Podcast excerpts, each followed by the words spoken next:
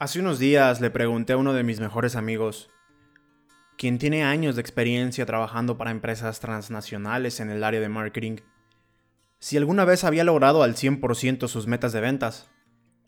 A lo que me contestó con desánimo, no.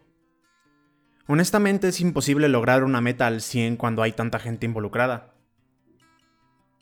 En ese momento me di cuenta que este hombre tan exitoso, tan especializado, no sabía que una de las características de las metas es que dependa únicamente de ti. Y que por este desconocimiento, las metas tienen para él ya cierta carga negativa, pues son imposibles de lograr. A principio de año, pregunté a una amiga con alto nivel académico y puesto laboral de alto estatus si tenía metas para este 2018 con la confianza que hay entre amigos y que le agradezco ya que seguramente estará escuchando esto, me contestó, sí, mi meta es ponerme bien buena para este año.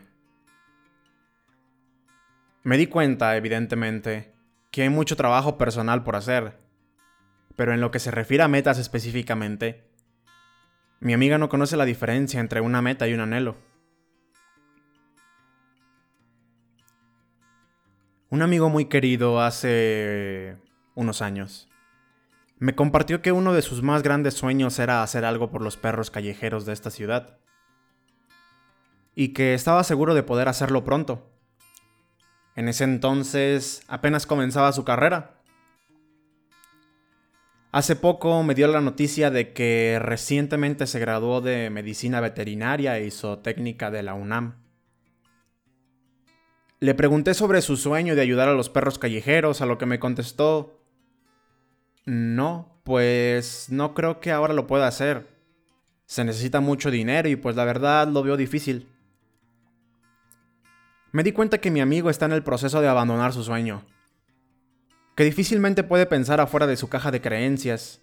Que su relación con el dinero es muy mala y que no conoce el poder de establecer una meta.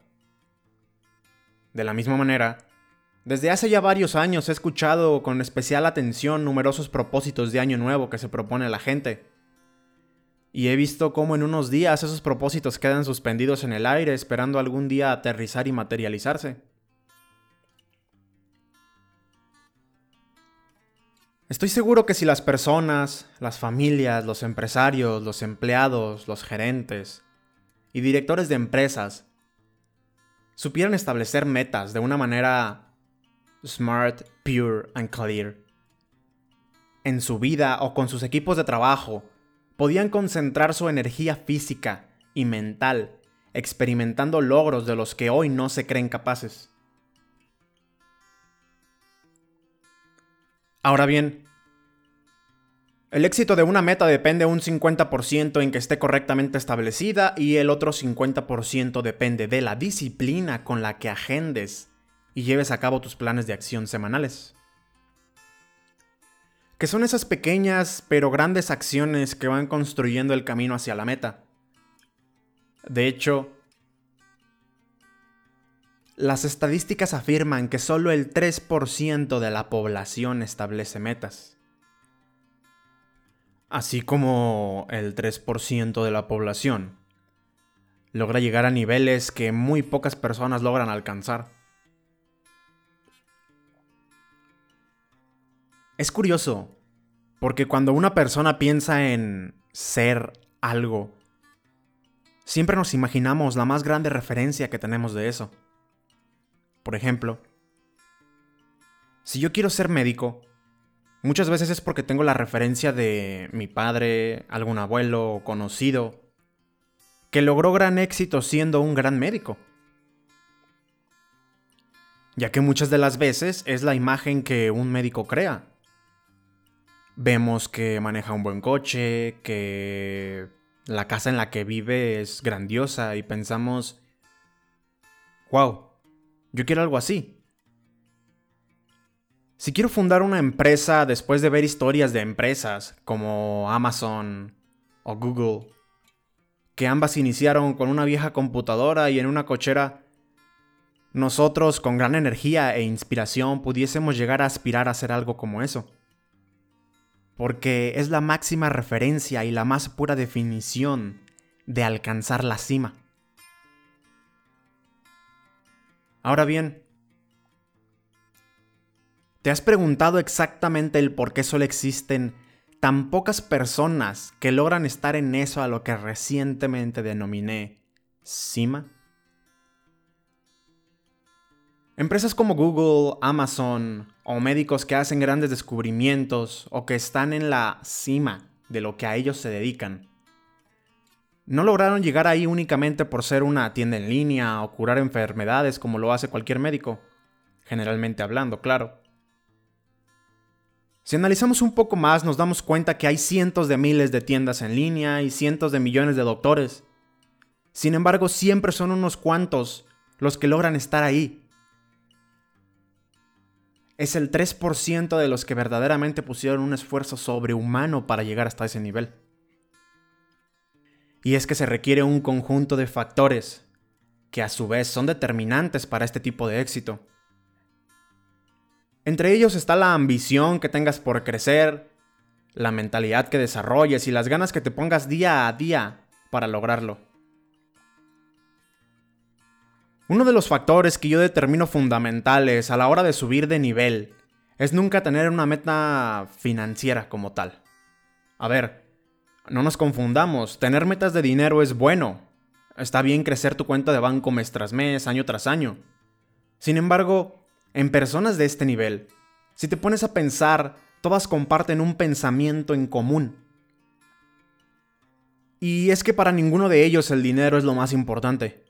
Y tú puedes pensar, bueno, cuando se es el hombre más rico del planeta como el fundador de eh, Amazon, es fácil decir eso. Pero vaya, esas personas desde el inicio, sus metas nunca fueron financieras. Sus objetivos siempre iban más allá. Impactar vidas, resolver problemas mundiales, hacer las cosas más fáciles para cientos y miles de personas, salvar cientos y miles de vidas con un descubrimiento. Todos esos objetivos que iban más allá de lo financiero es lo que verdaderamente los llevó a tener toda la riqueza que hoy poseen. Así que, si tú deseas iniciar una empresa, fundar una organización, o quieres ser el próximo arquitecto que construye el edificio más grande del mundo. O el próximo médico que recibe un premio Nobel por salvar cientos y millones de personas en el mundo de una futura enfermedad. Comienza por tener una meta más allá de algo financiero.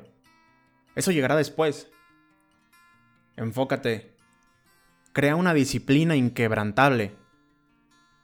Y sé tan jodidamente pero tan jodidamente bueno en algo que pocas personas puedan superarte. Al final, no me creas tanto. Yo solamente soy una persona que se está esforzando día tras día y que se levanta día tras día con las ganas, la ambición y los sueños de a lo que sea que yo me dedique entrar en ese 3%. Al final la decisión es tuya. Lo tomas, lo dejas, me ignoras, me haces caso. Tú decides. Yo solamente cumplo con transmitirte un mensaje. Gracias.